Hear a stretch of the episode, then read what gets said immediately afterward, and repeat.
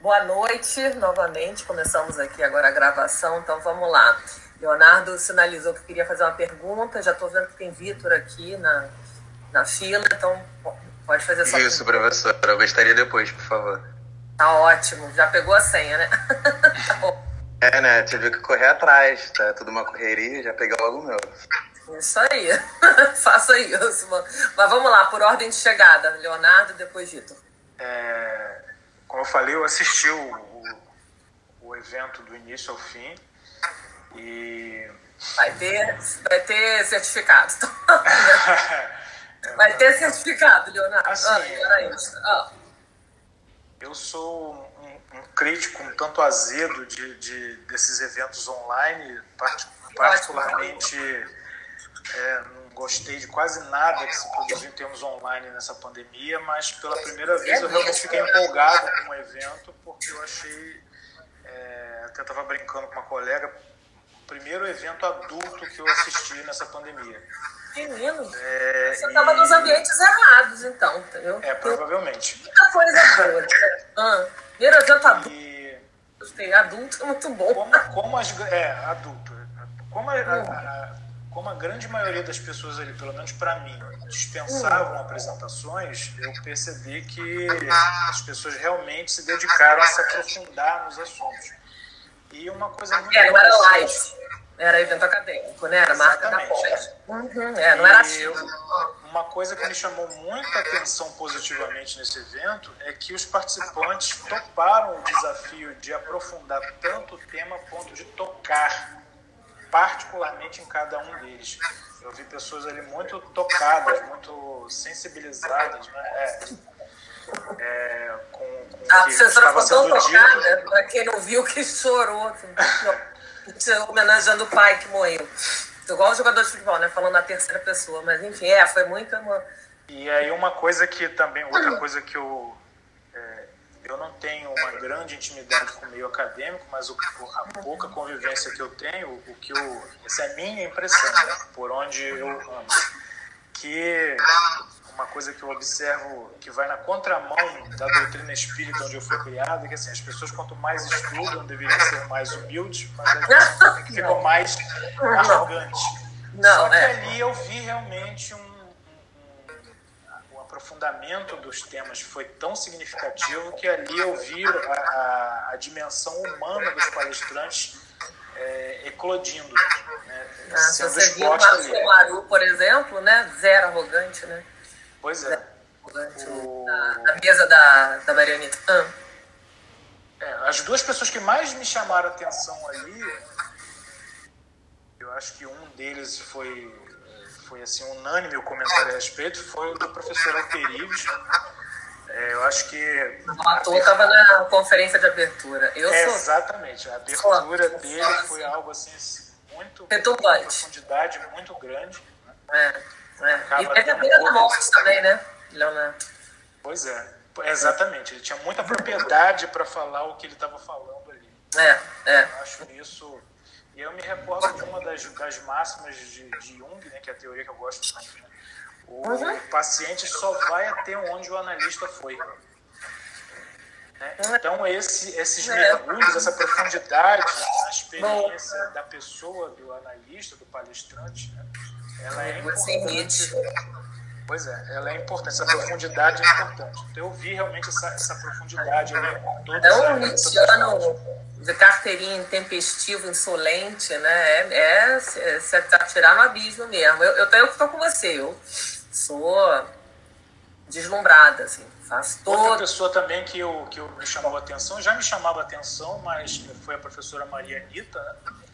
Do alto da idade dela, da experiência dela. Também não ia participar, Leonardo. Também tá mal de saúde. Foi uma surpresa, uma grata surpresa. Eu fiquei achei a voz dela um pouco fragilizada, doente. realmente. né? Tá doente. Também, assim, eu, eu, eu tava contando que eu, enfim, tava ali com o plano B, ter que entrar no lugar de. Mas aí ela, sei lá, coisa de 15 minutos antes, pra você ter uma ideia. Foi Não nem hora, 15 minutos antes. Que a arte de organizar um congresso é você é, adaptar, se adaptar criativamente, né? Surfar onda, porque também não tem, chega num dado momento que não dá para é, não dá para ter muita rigidez, né? E aí você também surpreende com essas. É, com isso, né? Com, com o inesperado. A fala da Marianita foi, foi absolutamente inesperada.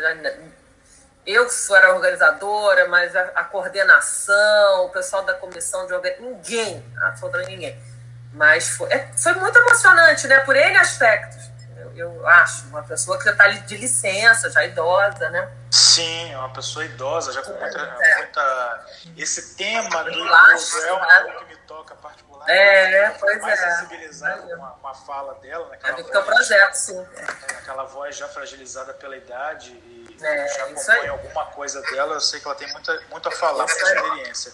Isso Mas uma coisa que eu senti falta ali ficou, né, talvez numa questão, fosse colocar numa balança, que muito se falou ali do medo que as pessoas têm de morrer. Né? É, mas teve, se eu não me engano, foi o Marco, Marcos Caruso, esqueci, perdão. Não, Comaru. Comaru, perdão. É, da mesa da Marianita. É, uhum. Isso.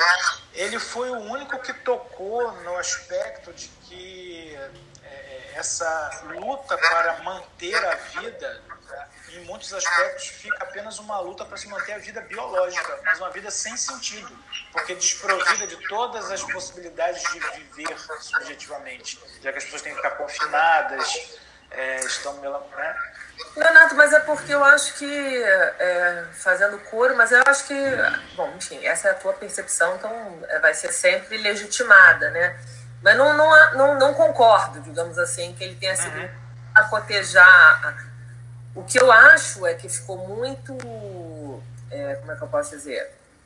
Foi muito reiterado, pronto, a dimensão biológica realmente que assumiu o corpo na pandemia, até por essa questão né, da, da imunização e da não contaminação, né, dessa díade aí. E por conta do confinamento, isolamento, as pessoas ficam, ficaram realmente hipocondríacas. Em um estado de guerra, né, um estado de exceção é, você tem uma, uma regressão mesmo né, dentro desse paradigma psicanalítico que pautou, né, filosófico psicanalítico pautou o simpósio, que a gente também precisa entender que é um recorte, né? Se fosse de repente um, uma outra abordagem teórica, talvez fosse uma outra visada mas sobre o fenômeno pandemia.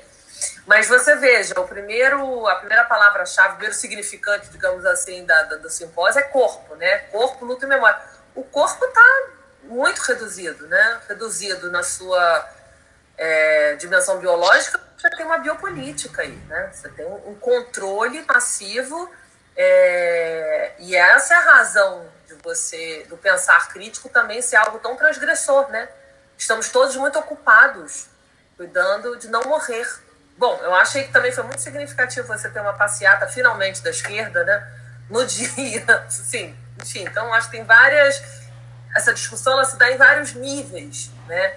Mas é, há uma retração da libido para a psicanálise quando o sujeito se encontra em uma situação de estresse agudo, com a sua existência ameaçada e, sobretudo, que eu acho que é a categoria que também vai perpassar todas as falas, o trauma, né? A gente está ali falando do corpo na dimensão traumática. Pode ser transvalorado, pode ser é, reafirmado na sua dimensão de resistência, linha de fuga, mas é um corpo é, que está com a, na eminência né, constante é, de ser é, exterminado, né, o, o, o, Leonardo.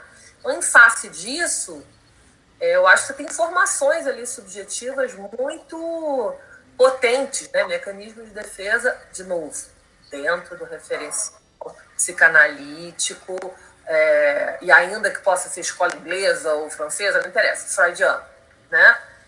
Então aí eu acho que, com exceção, por exemplo, da fala da última mesa, que não era de psicanalistas absolutamente, era Pedro Duarte, filósofo, e Maria Helena Zamora, que é psicóloga social, uma delesiana, aguerrida, tá, não tem nada de psicanalista, e que está falando, né, não da Covid, mas das pessoas morrendo de fome.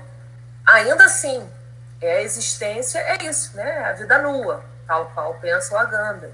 É, é, sobreviver. Agora, acho que. Estou trazendo aqui, estou aqui nesse diálogo mais é, direto aqui com o Leonardo, mas seria interessante que, que o resto da audiência, né, que os alunos, digamos assim, me dissessem o que pensam também. É, mas enfim, Leonardo, você tem alguma, alguma outra apreciação para também, senão as pessoas é, naturalmente já se desengajam, né?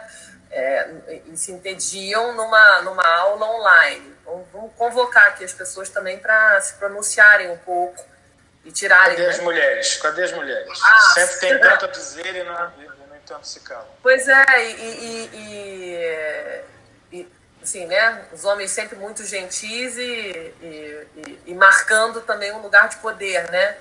Vamos, vamos ocupar, meninas, né?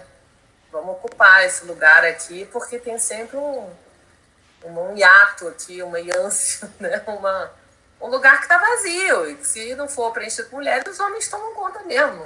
Enfim, nada de novo nisso. Considerando que a outra pessoa também era, era Vitor, né? É Vitor? Não sei. Enfim, era um outro homem. Meu. Isso. E Thalita falou eu. Eu não sei se assistiu ou eu quero falar e tirar dúvida. Mas é bom que você se pronuncie, Thalita. Então diga lá, Vitor. Você tem a palavra. Ah, tá bom, Thalita, que ótimo. Vitor tá aí? Caiu a conexão? Tô aqui, professora. Tô aqui então, sim. Então, bora lá. Manifeste. Então, então, professor, eu comecei uh, o início, assim, da escrita e tudo mais, quanto ao trabalho, só que eu tô confuso quanto ao limite dele, porque o meu, como é uma análise crítica, uhum. é, eu tô tentando levantar algo em torno de três capítulos, assim como você já tinha orientado mesmo. Só mas, ó, três capítulos quanto... é qualquer monografia. Sim, mas eu tô. tô querendo dizer no, na questão do teu projeto, do, de como você tinha estabelecido é, o parágrafo por capítulo. Do layout que estabelecer. O projeto é seu, Vitor, mas do layout que eu exigi para trabalho Isso, final. Isso, exatamente, exatamente. Aí eu tô confuso quanto esse limite, porque é, eu acho que não tô conseguindo sintetizar tanto. Eu vou assim. esclarecer, Vitor, para você saber como balizar a sua análise crítica. Balize a sua é, análise. Isso. Tá? Em, em, parágrafos que não devem ultrapassar é, 15 linhas. tá? Esse é um bom parâmetro. Porque, por exemplo, ela não está aqui hoje. A Elisângela mandou um trabalho ótimo, né? Para dar uma olhada no trabalho final dela. Um, um, um, precisa de uns acertos, mas claramente já é o draft dela de trabalho final. Mas tem 10, 10 laudas. 10 laudas é um trabalho de, de pós. Eu não quero um trabalho de 10 laudas. Incrível, ela vai guardar e vai usar isso tudo em Mono 2. Aqui eu quero que vocês exerçam o poder de síntese de vocês. Então eu quero uma lauda, não precisa ser cinco linhas, né? É uma lauda. Uma lauda de. Né? Ninguém aqui é Saramago também para escrever um parágrafo de 30 linhas, pelo amor de Deus. Né? Aliás, não é uma lauda, é um parágrafo. Né? Uma lauda aí poderia ser 30 linhas. Mas, enfim, eu quero que vocês me digam apenas o tema. Não é para vocês dissertarem, não. Só quero que vocês digam o tema de cada capítulo. Você acha que é possível, Felipe? O tema de, dos três capítulos. Sim. Tá? E um outro parágrafo adicional para me dizer a importância do, do seu. Da pesquisa. Que é outro parágrafo, tá? Uhum. Como se fosse uma conclusão, né? Não, pelo contrário, é uma introdução. não, vou... não, eu sei, eu entendi, mas a conclusão no caso do projeto do trabalho que você está ah, pedindo sim, no caso. Sim. A do, do, que você entendeu e recortou e circunscreveu como objeto de pesquisa e a relevância dele. Sim, é uma, é uma conclu... nesse sentido, sim, você está concluindo, está tá amarrando né, a sua, sua, o seu tema de pesquisa. E os objetivos, né, os específicos e temizados e o geral que é o seu título, né, é, preferencialmente formulado como uma pergunta. Ou uma frase né, com, com título e subtítulo. Essa é a estrutura básica. Silêncio, ninguém se manifesta. Gente, um minutinho só, deixa eu fechar a câmera aqui que eu vou ter que pagar um negócio. Coisas de pandemia. Peraí. Enquanto isso, você pensa numa resposta aí, ô, ô, ô, ô Vitor. Como assim eu penso numa resposta? Achei que já tinha acabado a minha conversa com ela. Não, você pensa como é que você vai estruturar, porque eu acho que você já escreveu mais, fiquei com essa impressão. É, eu acho que eu já escrevi demais, professora. Então por isso que eu não sei, por isso que eu tava perguntando pra você. Peraí, gente, já volto, peraí.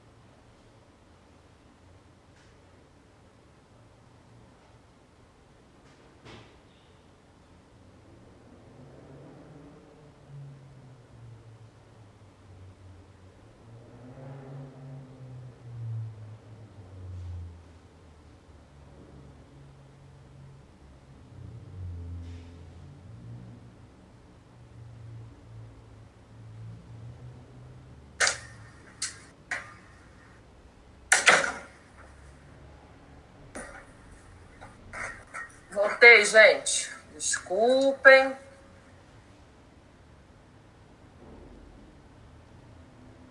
Ah, estou novamente.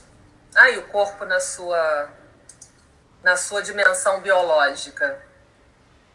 Meio ponto no trabalho final para quem adivinhar o que, que era, né, que exigiu que a professora levantasse no meio de uma aula te entendo. O Leonardo dizendo aqui que te entendo. Síntese da ah, mas pois é, uma competência a ser é, arduamente trabalhada. É, farmácia, né, gente? Farmácia, claro. Uma pessoa tem que sair correndo para ir lá pagar, né? Só eu poder pagar, enfim. Me perdoe, mas é porque eu achei que tinha tudo a ver, né? Uma pertinência é, enorme, né? E autoexplicativa, né, basicamente, com o que a gente está falando aqui da dimensão é, biológica, né, a qual o nosso corpo na pandemia foi reduzido. Um, isto posto, deixei aqui Vitor e Leonardo confabulando sobre as suas dificuldades, né, de serem menos prolixos. É, eu ainda estou é, nessa. Você ainda está nessa, né? Pois é, e ficará nessa tanto tempo, Vitor, porque a arte de ser conciso, ó, muita ralação para a gente, a gente corta, corta, corta, corta, corta gordura, até aquela simplicidade, né?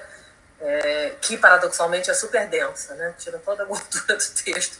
Mas enfim, vamos é, lá. Eu acho que eu comecei o processo, eu acho que eu comecei o processo errado, porque eu comecei a ler tudo ainda de referência primeiro para depois começar a escrever. Então foi o que me deixou assim. O processo é esse mesmo, Vitor. A gente lê muito para escrever pouco. Essa aqui eu tô, essa aqui eu tô cheio de coisa, já escrevi coisa pra caramba, mas enfim. É Olha isso. só, agora, brincadeira à parte, deixa eu, deixa eu explicar, porque senão parece que, eu, que é um, só um ato de sadismo da professora aqui, não é isso. Meu, é, que vocês são muitos, né? É, a e B, vocês vão usar tudo que vocês estão escrevendo em mono 2. Eu quero apenas que vocês selecionem a temática, ou seja, o que é fundamental explicativo, descritivo do capítulo de vocês. Todos os fichamentos que vocês estão né, efetuando, desenvolvendo, é, bibliografias complementares, isso tudo vai ser útil é, né, em, Mono 2. Para cá, para o tipo de layout e de, de trabalho que eu acho que é, como é que eu posso dizer, relevante, né, e que vai de fato ser definidor da espinha dorsal do eixo teórico do trabalho de vocês não precisa muito. Eu só preciso dos títulos e, de novo, de uma breve descrição. Não preciso. Muita gente se perde em fichamentos. Tal autor diz isso, tal autor diz aquilo. Não, não é essa a função. Eu não quero descrição de conceitos e autores. Eu quero descrição de capítulos. Percebam, há uma diferença muito fundamental nisso. Na hora que vocês estiverem escrevendo e relendo, é outra coisa que vocês não têm esse hábito, né, de reler o próprio texto, você acha que o texto é para o professor, porque é aquela mentalidade de quem faz prova, né? O texto é de vocês. Ele é autoral. Não, ou seja, não é prova, né? É monografia. Monografia é um outro tipo de documento que não é prova. Bom, ainda que vocês sejam avaliados, né, no final do, do semestre, quando vocês relerem o próprio trabalho, tentem fazer essa distinção. O que tem aqui nessas páginas é a descrição dos meus capítulos, ou eu já estou me estendendo para a descrição de conceitos, já estou fazendo uma análise comparativa sobre o mesmo conceito a partir da perspectiva de vários autores, que são complementares ou conversam entre si. Nossa, e... viajei muito então. ah, viajou? Ah, então volta, estou te puxando porque tem que sensibilizá-los, treiná-los, essa é a minha função aqui, que nem, né, nem toda escrita ela é, é, aproveitável para aquele propósito. De novo, ela pode ter muita função e ser muito útil para o trabalho de Mono 2, ou seja, que vai configurar a monografia, né, o projeto monográfico inteiro de vocês. O que eu estou pedindo, no entanto, porém, contudo, todavia, né, é um recorte. Sabe aquele resuminho que vem? Todos vocês já devem pelo menos ter lido um artigo acadêmico né, de algum periódico científico na vida. Tem o artigo e tem o resumo. O resumo é a compilação de tudo que tem no artigo. O princípio, meio e fim. tentem pensar nesses termos. Eu não estou pedindo um resumo só. Eu estou pedindo um resuminho de cada capítulo. Isso é completamente diferente de você ler o artigo inteiro, subdividido em sessões, com derivações, com é, comentários, é, concordando, discordando, contrastando. Não é isso que eu estou pedindo. É, exatamente, Leonardo. Esse é o exercício do pensamento crítico. E esse é o exercício, sobretudo, é um curso que eu dava aqui e não dou mais. Análise e produção de texto acadêmico.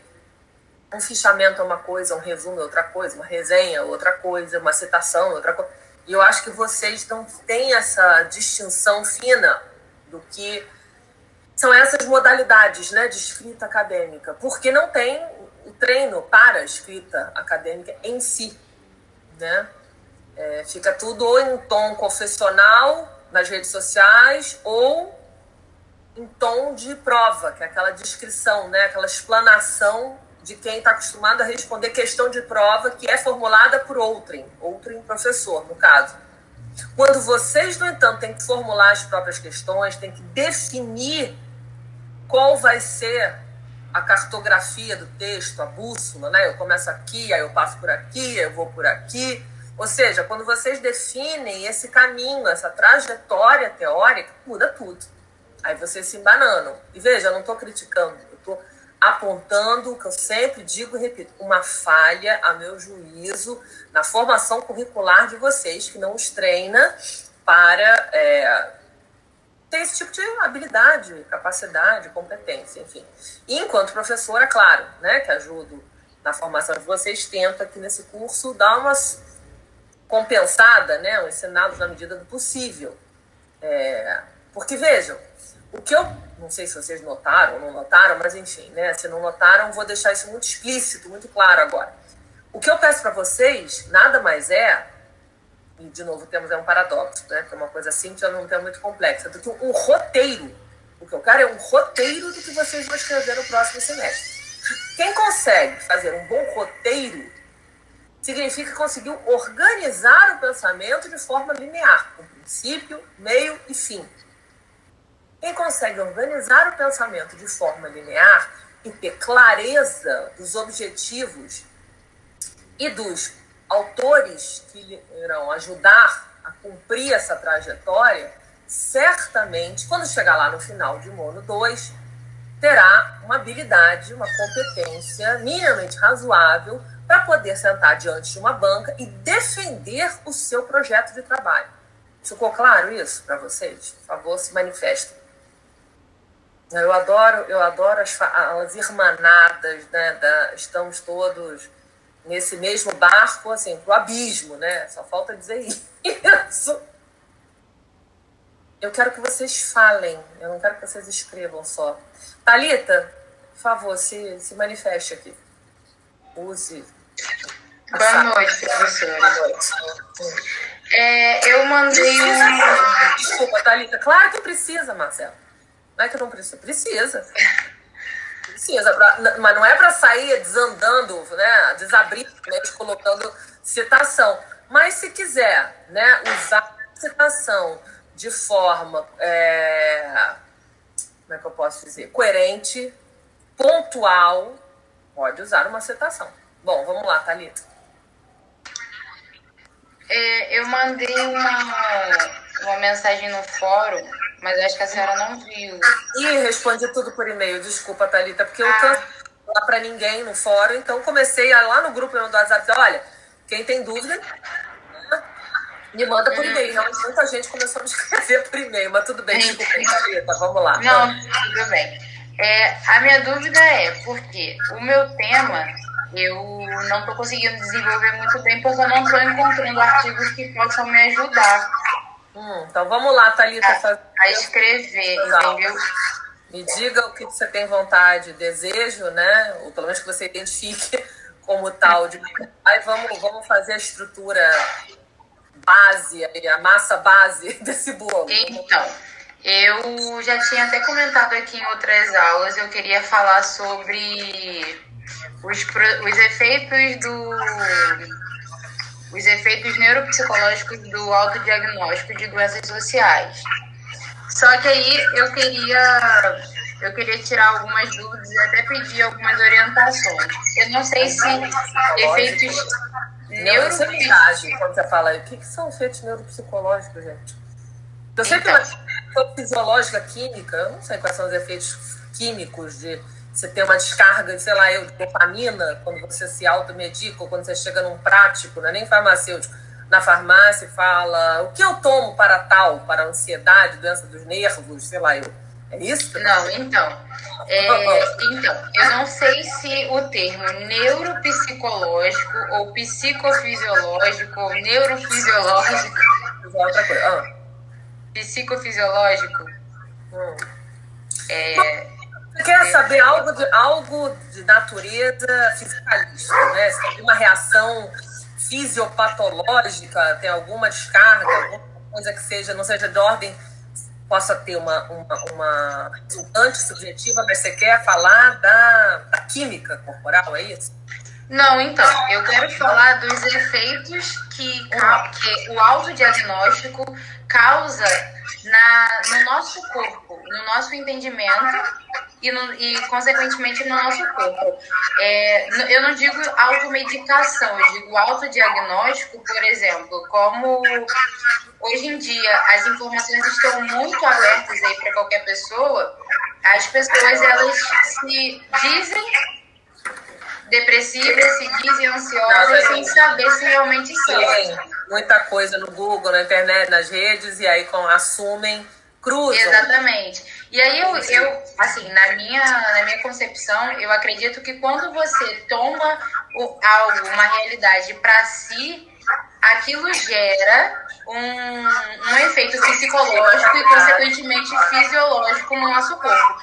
De repente, pode ser que a pessoa até passe a se comportar como uma, como uma pessoa que tem aquela tal doença emocional, que seria depressão, ansiedade, pânico, essas coisas. Entendeu? Eu quero, eu quero estudar sobre isso, sobre os efeitos que esse autodiagnóstico, no caso errado, pode causar psiquicamente. É, no caso, me parece também que você está falando de somatização, né? Porque você, veja... É, né? acho que engloba um pouquinho. Eu sei que o teu referencial não é esse, mas é claro que a gente precisa buscar algo dentro da nossa matriz, né? Conceitual, estética, intelectual, para tentar fazer esse deciframento e devolver alguma coisa, né? Numa conversa, mais ainda numa conversa entre professor e um aluno. Então, quando você fala isso, Thalita, o que, que eu penso? É, nas histéricas lá do Freud, não tinha nenhuma base fisiológica, neurológica, mas elas tinham todos os sintomas, né? Isso uhum. ah, enfim, isso gerou tudo, né? Um, um, todo um campo de saber com a psicanálise, por, exemplo, todo uma, um campo, uma prática é, psiquiátrica, né? Daquilo que Foucault chamou de é, anatomoclínica, né? A clínica da, da, da, anatômica. Enfim, isso gerou todo um corte ali epistêmico, né? E na, na forma de, de, de a gente conceber um saber sobre o corpo. Bom, é, eu, eu não sei, eu vou ser muito sincera, e lembrei agora do Leonardo falando de humildade. Eu, eu não sei se você tem estudos sobre os efeitos que. Eu, eu sei dos efeitos subjetivos, eu imagino, né? Sei, e, e também é uma questão de é, bom senso, não precisa ser tão acadêmica, né? É, os efeitos reconfortantes, digamos assim, de você se automedicar e auto. É, nem automedicar, medicar ainda seria um segundo tempo, né? É, autodiagnosticar. Pronto. Foi o que você Isso. falou. Isso certamente vem a serviço de uma. É, de uma neutralização, um aplacamento. Neutralização é ruim, né? Não, não se trata disso, mas um aplacamento, uma, uma, uma diminuição né? uma, da, da angústia né, do sentimento de ameaça ao corpo, né, que a gente sente em relação ao corpo sem saber o que, que ele tem. Então, você não dá um nome aquilo, qualquer que seja, né, cruzou os sintomas, bom, descobri, eu tenho isso, e aquilo vira, então, um, um medo só, né? Já acho uma é aquela necessidade de de patologizar né, as coisas. Então, é, é, é como você precisa ter aquilo para se confortar, né, para se basear. É, acho que isso dá conta de uma angústia de morte. Eu acho que tem uma outra coisa, já que a gente falou aqui, ou eu pelo menos me remeteu à sua fala isso, um, uma, um paradigma, um, um, modelo né, epistêmico e paradigmático de, de fazer medicina, de, de, escutar o sofrimento e a queixa do paciente, que busca, né, um modelo esse é, proveniente, né, ancorado no modelo das ciências duras, e que está ali buscando sempre uma é, comprovação, buscando uma verdade, né? um paradigma de ciência, digamos assim, é, não necessariamente de acolhimento, de escuta, mas de ciência e, portanto, de comprovação, de empiria.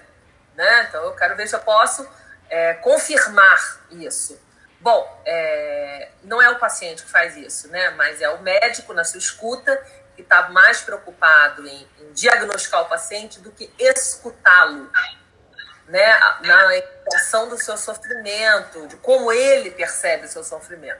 Então, é por isso que eu ouço com muita frequência: não, não, você não tem nada disso. Mas peraí, mas se ele acha que. Então, vamos tentar entender qual é a lógica. Sim. Né? E é, subjaz aí. Não, não, não, mas segundo os manuais, ou né, o meu saber, eu estou cruzando, isso não, ele não tem isso que ele diz que ele tem. Bom, mas ali alguma coisa ele tem. É, então percebe como é que isso é pouco acolhedor, né? Uhum. É, e aí, ao invés de escutar, você tem um paradigma que é muito mais biologizante, e aí de novo, retorno da dimensão biológica do corpo e da escuta né, psiquiátrica. E o que, que isso leva, no último tempo, a medicalização desse sintoma. Sim. Medicalização desse sintoma, Thalita, veja, eu já estou aqui tentando construir, criar um corpus teórico para uma pergunta que, para mim, já estou meio solta, porque está para você também, né? Vamos tentando dar substância aqui para essa tua pergunta. É, criar um contorno para ela, tá? É, então, na hora que a gente medica, a gente nomeia, a gente, portanto, patologiza, né? É, é, você circunscreve, você diz o paciente o que ele tem. E aí há uma conformação no sentido contrário. Ele se adequa à doença. Faz sentido quando eu te falo isso? Sim, é exatamente por esse, por esse lado. É a pessoa tá? se adequar àquilo que ela acredita ter, sem nem não saber se realmente tem. Pois é, não somente ela se adequar, mas ela é, assume o que a gente chama atualmente, por conta de uma série de outras questões que não cabe aqui, senão a gente vai abrir muito essa discussão, mas o sujeito contemporâneo ele, que é o sujeito do desempenho, né, o sujeito tem que produzir, então precisa logo ser medicado também para não parar, né, para não entrar em colapso. Então a medicação vem com essa função, só para a gente entender de que maneira que a ciência atende uma demanda é, também ideológica, né, e de determinadas organizações políticas, sociais, enfim, um determinado ideário. E qual é a demanda? Né? Esse corpo não pode parar. Ao mesmo tempo, bom, se esse corpo não pode parar, eu não posso parar, eu preciso medicar, preciso achar logo o que eu tenho, né? Porque senão eu vou ficar angustiada, sensação de morte, de colapso. E aí o que, que acontece, Thalita? É, esse fenômeno que eu comentei aqui, bastante contemporâneo, de uma identidade presumida, tá? Um grupo, eu, eu me acho, então, né? É, pertencente, pertencendo a um grupo de sujeitos com um diagnóstico específico e, e vou me ancorar, né? Exatamente isso. É, a partir disso. Então, eu sou um bipolar, eu não sou é. a Júlia que, sei lá, tem o cabelo assado, que tem, morou não sei aonde, que adora não sei o quê, e também tem determinado. Não, eu sou uma bipolar, eu fico reduzida a outra que ela tem, ela não tem um espectro autista, mas ela também é diabética, mas ela também gosta de comer pizza, mas ela também namora. Não, ela é, né? Autista, o outro é DDA. E por aí, enfim, o outro é diabético, o outro é obeso, o outro. E aí a gente vai encerrando. É criar um estereótipo, né? É criar um grupo para se encontrar. Quando você, uma identidade a partir de categorias patológicas, categorias nosográficas, perdão, né? Patologizadas, porque é claro que tem uma normal aí, tem uma régua, e tem algo que desvia, e é por isso que é medicado, para, ó, puxar, né? De novo, para a norma, mas que ao mesmo tempo dá conforto, porque eu me encontro mapeada, identificada com algum grupo de pertencimento. Por isso que a gente entende como identidades presumidas dentro desse paradigma novo, biologizante, do sujeito. Ao passo que for, se a gente for pensar só em termos subjetivos, né, da, da, da dimensão ôntica aí, ou existencial, eu ter sintoma X, Y, Z como uma das coisas que me atravessam, não, não, me, não me amarra, não me refere a um grupo específico. E, portanto, não, não me daria esse alento de identificar outras pessoas com a mesma coisa que eu e ter um remédio próprio e ter uma, um protocolo de, né, enfim, de atendimento. Isso. É, é, é, isso, é uma amarração contra é. o morte. Então, é, esse tema, quando a gente conversa sobre ele, eu consigo perceber muitas coisas ligadas à psicanálise porque fala sobre corpo, fala sobre somatização, né, é, a fala, o que, é aquilo, o que o indivíduo sente, nem isso tudo. Só que eu não sou dessa modelos, né? Exatamente. Modelos de, de, de, identificação, né? Como é que eu gostaria, o que eu acho, que são as formas de bem viver, né? Sim, é a fala da pessoa, mas eu não sou muito dessa dessa. É análise. Eu sou da Gestalt. Ah, mas pelo menos é da TCC, né? Aí é. já, estava mais truncado, mas você tá então, pensando coisa que não é só comportamento, né? Aí, então, para tentar puxar pra Gestalt, porque assim, nitidamente, quando eu penso nesse tema, vem muita coisa da psicanálise. Mas, mas eu quero puxar. filosofia, né, Thalita? É, é. Mas aí eu tento puxar pra Gestalt de que forma? Eu pensei assim, você falou sobre a necessidade da pessoa se automedicar porque ela tem que produzir, né? Então a gente a necessidade dela achar um rótulo para ela, para que uma Sim, vida controlada, ela tem uma medicação, ela é medicalizada. E aí Isso. o vai cessar. Isso, mas aí a gente pensa numa pessoa ativa, né? Uma pessoa que precisa se movimentar, que precisa fazer, produzir, que precisa cumprir, produzir, produzir exatamente. Ah. Mas para trazer um pouco para a gestalt terapia, eu tinha pensado no outro viés, numa hum, pessoa que precisa de se encontrar nesse campo de patologias para se encostar nele, não produzir. Ao invés de produzir, ela se encostar. Porque aí trabalhando com, Entendi. Uhum. Porque aí trabalhando com, com essa vertente, eu posso falar sobre a responsabilidade do indivíduo, eu posso falar sobre outros conceitos da, da Gestalt, entende? Fica mais fácil para mim. falar sobre ética, né, Thalita? Não, tem que é, ser mais... também. Mesmo, é. Pode, Leonardo. Tá falando de implicação, responsabilização, né? É. Isso. Eu adoro. Posso me meter? Pode, né? meter. Vai. Igual capoeira, né? O cara fica pedindo para entrar na roda. Assim, é claro, tem que pedir. É, vocês conversando, eu estou lembrando de um paciente que eu tive que, hum. pela escuta, né, pelo que ele foi relatado, tinha muito a ver com isso que a Catalita está falando. É, ele chegou já autodiagnosticado, ainda autodiagnosticado uhum. errado duas vezes, porque ele se autodiagnosticava com TDAH uhum. e ele dizia que ele tinha, sentia uma apatia, uma, uma, falta de vontade de fazer as coisas. É, pois é, duplamente autodiagnosticado errado. E ele, que, ele chegou a pé querendo um laudo, que eu desse um laudo para ele. Ou seja, ele queria que eu desse uma carimbada na testa dele, atestando que ele né, é, ele não produzia na vida, ele era uma pessoa encostada, porque ele era encostado em vários, várias, na família. Na encostado, gente, encostado é. para mim é, é, é, termo do INSS, né? É, exatamente, ele era um encostado, né? É, Estou usando até uma palavra dele. Sim, sim, significante dele. Ah. Significante dele. É, que ele era encostado porque ele tinha aquele diagnóstico. Então ele foi ali buscar uma justificativa que alguém que ele julga ter essa, essa autoridade para justificar que ele é do jeito que ele é, porque ele tem um diagnóstico. Então, para justificar uma certa passividade. Para né? justificar a passividade dele durante a vida, porque ele não, não, não, produz, porque ele não dá um jeito na vida dele, porque ele não consegue é, paralisou. ele. É, ele se paralisou na vida, né? ele vivia dizendo que ele já tinha 30 anos e não saía do lugar, que conforme 30 anos ele não sai do lugar, que ele não tem nada que Angústia, né? Porque ele tem aquele diagnóstico.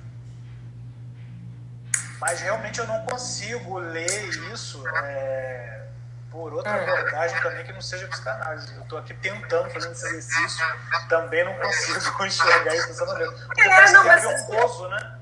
Tem tudo a ver com gozo. Né? Não, certamente, mas é, é um gozo. Mas você pode fazer uma leitura é, histórica, é uma leitura filosófica, uma, usar do materialismo histórico, né? Você pode fazer uma leitura. É porque esses saberes todos, né? É importante lembrar disso, eles estão intricados, né? Eles são, inter, é, são campos interdisciplinares e eles são é, e há um diálogo muito intenso, né? Dos filósofos contemporâneos, das pessoas contemporâneos, contemporâneos e dos psicanalistas são as que estão é, as áreas, os campos de saber que se é, dedicam a pensar os modos de subjetivação. Como não é um único campo, você tem a filosofia, você tem a antropologia, você tem a sociologia, você tem a psicanálise, você tem a psicologia social, e todos conversam e são uns tributários aos outros, então fica difícil realmente a gente eliminar. E como Freud, né,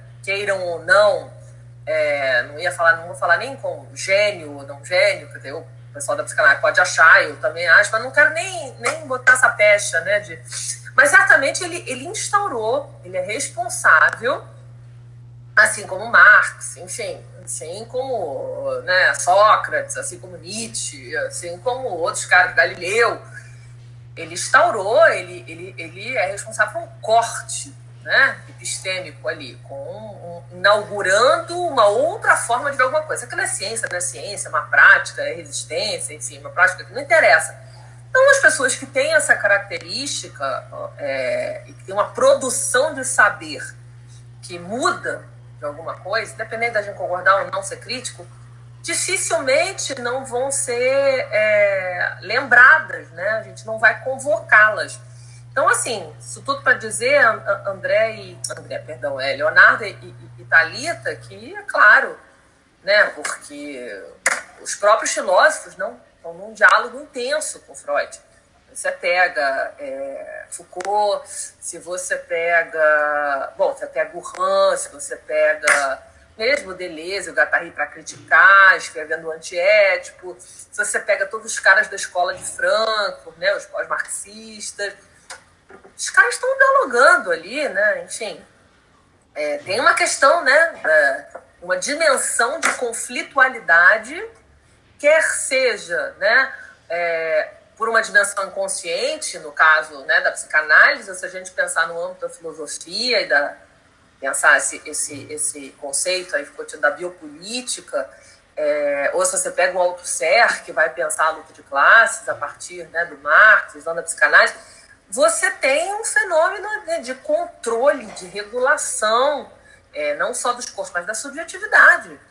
E a gente sabe que esse controle, como já anunciava Foucault brilhantemente é, no Nascimento da Clínica, esse controle, a partir do saber né, médico, ele é mais, muito mais bem reproduzido e, e se entranha, né, vai capilarizando no tecido social com mais o sujeito, por sua vez, incorpora né, esses ditames, essas, essa, esses imperativos, enquanto um imperativo dele, e não algo externo a ele para que ele se sinta oprimido. Enfim, não sei se eu estou sendo clara aqui na minha explanação, mas o que vocês estão falando, e sobretudo, né, você, Thalita, se a gente pensa, né, pega agora um filósofo bem contemporâneo, o, o, o Han, né, nesse imperativo, na sociedade do cansaço, da performance, referida às patologias da ação, o sujeito tem que estar o tempo produzindo, né, é, a dimensão de conflitualidade está ali, quer dizer, estou me percebendo falhando, tem algo que me faz ratear, no entanto eu não posso parar, né? E eu preciso de alguma coisa para silenciar essa dor, esse sofrimento. É, sem que haja, e isso, peraí, com salvo-conduto, é importante lembrar, né? De uma avaliação moral absolutamente depreciativa que eu sei que eu vou receber pelos outros e por mim, caso eu rateie, né? Caso o ritmo da minha produtividade comece a decair. A medicação, a, a medicalização gradual e crescente da psiquiatria, ela vem com essa proposta, atendendo a isso, né? Olha aqui, é, para essa avaliação moral, temos aqui uma psicotrópico X, Y, Z, H, para que você continue. Continue. E, e é isso. Então, em, em, é, face a essa demanda, né? Bom, se eu não produzo, então é porque eu sou passivo, é porque eu sou mau caráter, é porque eu sou preguiçoso, é porque eu sou um fracassado. É, e vejam, se eu introjeto isso naquilo que o Foucault chama né, de cuidados de si, e, e a vida se torna né, aquilo que, é, que o Han vai chamar né, de um mero viver, a sua, seu empobrecimento, né, ela vai perdendo na sua, a sua dimensão trágica, e ela é o que assume, né, o que dá lugar a essa positividade tóxica, é o fato de eu estar sempre bem, sempre saudável, o paradigma é esse, não é? É o paradigma da saúde regulando todos os âmbitos da minha vida. Não tem espaço para tristeza, não tem espaço para doença. Então, Talita, isso também é um, é um, é um terceiro tempo aí, né, dessa, é, ou melhor, a, a automedicalização, o autodiagnóstico, ele é resultante desse imperativo de produtividade e da minha necessidade através do consumo, lembremos, né, da, da fetichização desse sujeito que também é mercadoria, corpo, né, ele precisa produzir, ele precisa estar belo, ele precisa estar na sua melhor forma, ele precisa ser espetacularizado, ele precisa, eu preciso ostentar isso, né, esse é, e é por isso que eu me automedico também, porque a automedicação dentro desse referencial ela é entendida como prática, prática cuidado de si. Sabe? É não desleixo, é atenção, é monitoramento, é autorregulação, é o tempo todo essa patrulha. Faz sentido quando eu te digo isso? Eu sim, faz sim. Filosóficos, tá? Bem, Entendi. Na hora que você moraliza a vida, moraliza a beleza, moraliza a saúde, está dividindo esse direito entre perdedores e ganhadores. Entendi. Então, sujeito a sua categoria de mercadoria, né? Entendi. É, você falou sobre o Han e o Foucault. São dois autores que eu posso citar, então, né? Mas Aí é, eu não sei, né? Porque quando a gente pensa num trabalho de monografia, a gente não consegue é, diferenciar sobre o que vai ser para Manu e o que vai ser para Manu 2. A gente já pensa num contexto geral. Então eu não sei bem o que separar. Por exemplo, esse é o tema geral, né? Que, tá, então vamos lá fazer esse sumário comentado, que é o esqueletão. Isso. É, automedicação, né? Autodiagnóstico.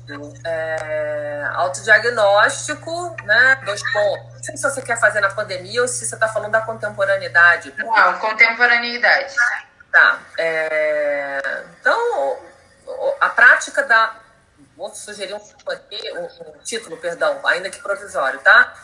A prática do. É, do né, à toa que eu tô engasgando, ia falar autocuidado, autocuidado que não deixa. É, a prática da automedicação, dois pontos, né? É, corpo, regulação social e produtividade, se você quiser, tá? O corpo social é, é, e biopolítico, corpo, regulação social e sociedade de consumo, aí você decide. Mas é porque ele é isso tudo: corpo, regulação social e sociedade de controle. Já te dei várias referências aí de, de, de expressões filosóficas, tá? Entendi. Vamos lá, mais simplesinho, né? Corpo e regulação social, a prática do autocuidado. Olha isso, gente, a prática da automedicação, do autodiagnóstico. E aí, enfim, é, Thalita, é porque isso agora é secundário, né? Isso você decide com o seu, o seu orientador, orientadora. Outro problema, mas vamos lá, por parte. É isso aí, eu não posso te ajudar, porque eu já botei a lista de aderência das pesquisas dos colegas aqui do corpo docente. É. é tá, tá liberado, Vitor. É... Aliás, tem que responder a Giovana, desculpa aqui, Thalita. É pensar também na perda da subjetividade o jeito subjetivado, sim, poderia. Né? Que essa dimensão biológica ganha vulto, sim. É, e o sujeito se, necessariamente se desimplica né, das próprias ações.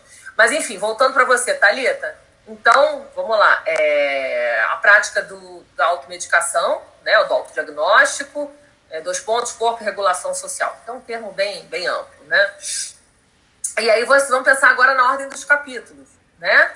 É, acho que tem que começar com, com, com essa ideia, né, do, do, do de, essa, essa panorâmica, né, da, da, da, que acho que aí de novo, lá vou eu para o Birma, né, é, essa migração de uma psiquiatria que antes escutava e agora medica, tá? Então acho que tem um capítulo aí sobre medicalização da psiquiatria, é, onde o, o Birma, né, o mal-estar na contemporaneidade, é, é uma leitura, eu acho que obrigatória.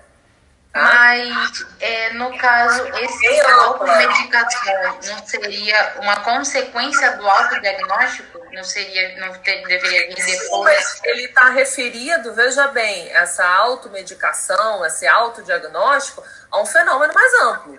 É você supermedicar os sujeitos. O sujeito ele não, não, não surge espontaneamente com um tipo de prática que não esteja diretamente ligada ao, interjogo, né, a essa, ao caldo cultural, digamos assim, Thalita, no qual ele está imerso. Entendi. Você falou sobre, sobre um Mas termo. Massa. Hum, diga. Você falou um termo que eu não consegui anotar agora. É, um interjogo, o sujeito está imerso num caldo cultural, ele surgiu com uma prática de automedicação porque ela está referida de uma maneira mais ampla, né? Numa é. psiquiátrica, né? Que ela vai, que vai gradualmente mudando o perfil da psiquiatria do século XX. É isso que o, que o Birman trabalha no mal-estar contemporâneo, né? Ele vai fazer essa trajetória, essa panorâmica de como é que era a psiquiatria é, e como é que ela se transformou, né? E ela foi se biologizando de uma prática de escuta muito mais ligada isso, a nossa dimensão de, de não ia falar acolhimento, mas não é isso, a dimensão é, uma escuta filosófica, né? A dimensão da, da, da existência humana, pronto, tá? Uhum. E, uma, e, e, a própria, e a própria medicina, né? Uma dimensão de, de, de, de escuta, e não uma dimensão medicamentosa. Escuta-se muito pouco hoje, né?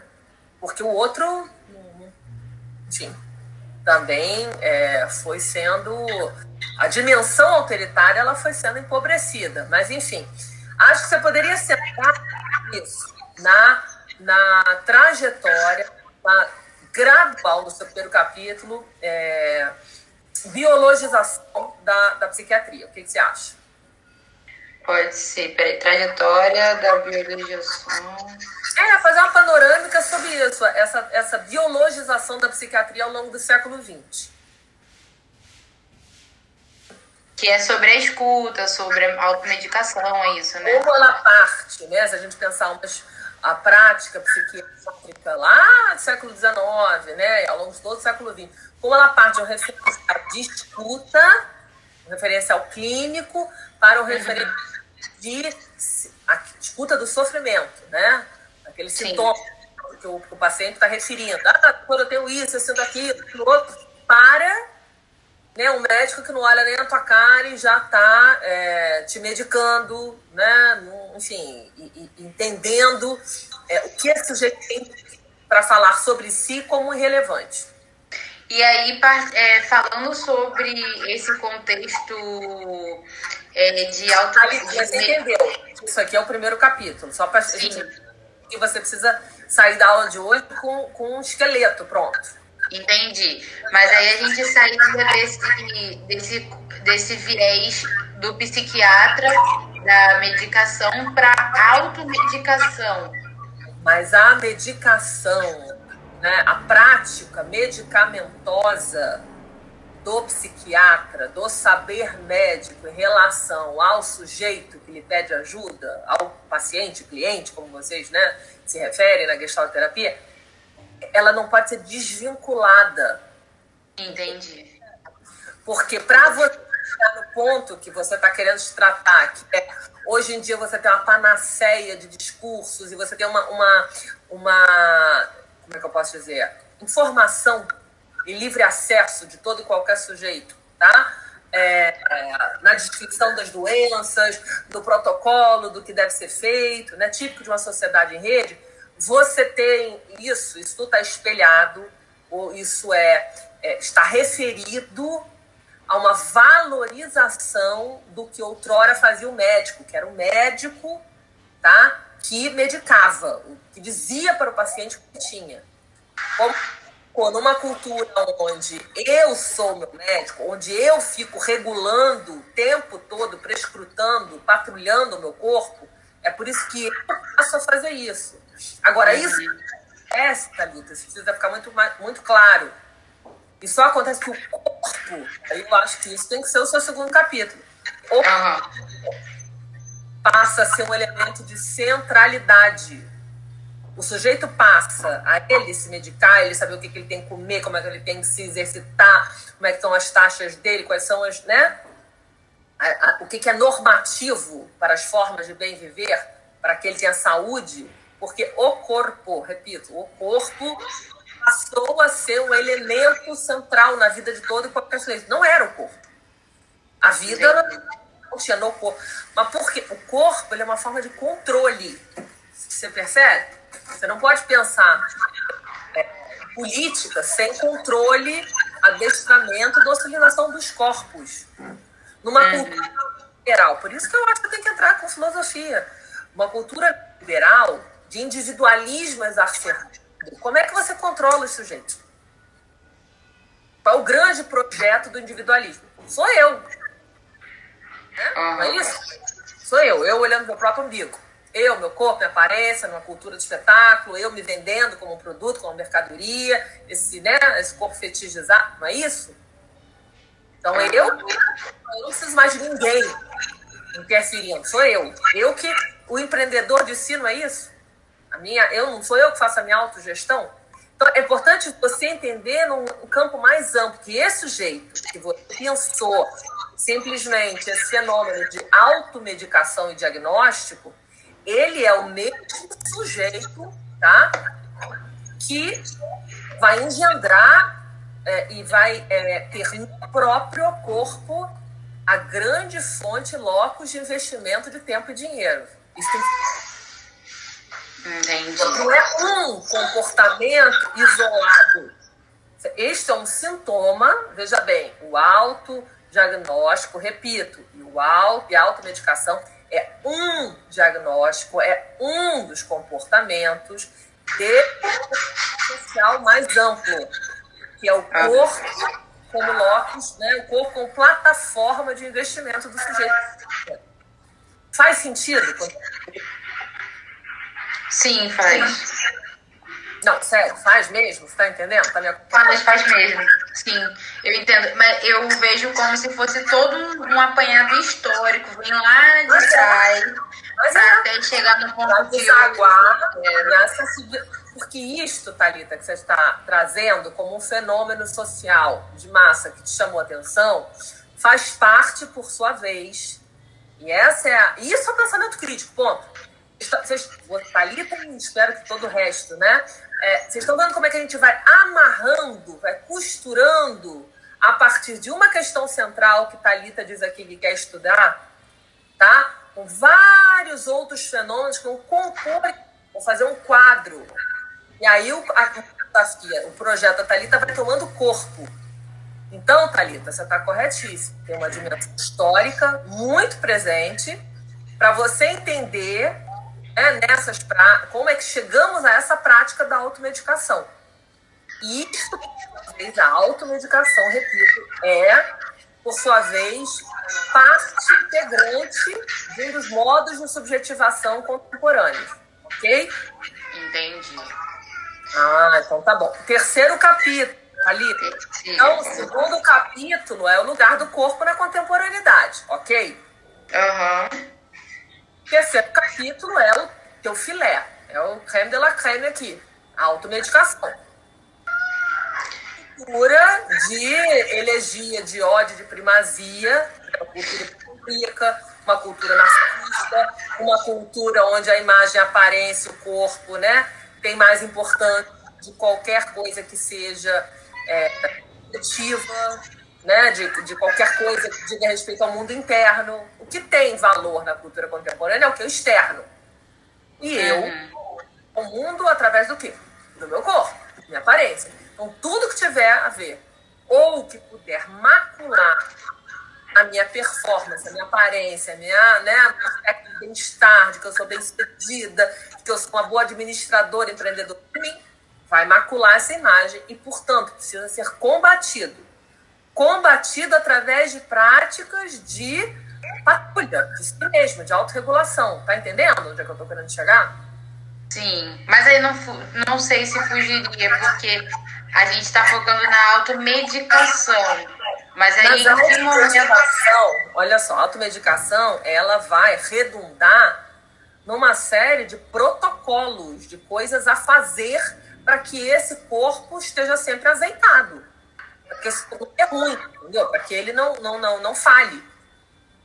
Entendi. Mas aí, eu, isso que eu não estou entendendo muito bem. Aonde que eu vou colocar a auto, o autodiagnóstico?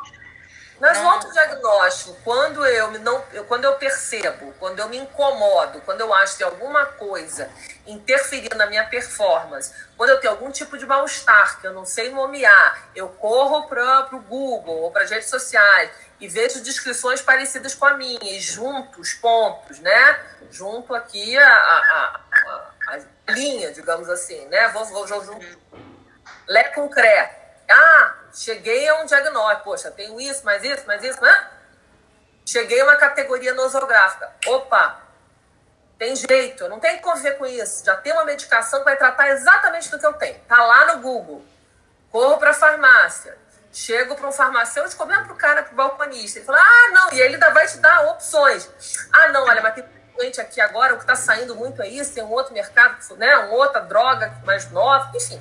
E aí começa aquela troca de informações e de saberes que circulam sobre o corpo. Entendi. Então, capítulo 3, autoeducação.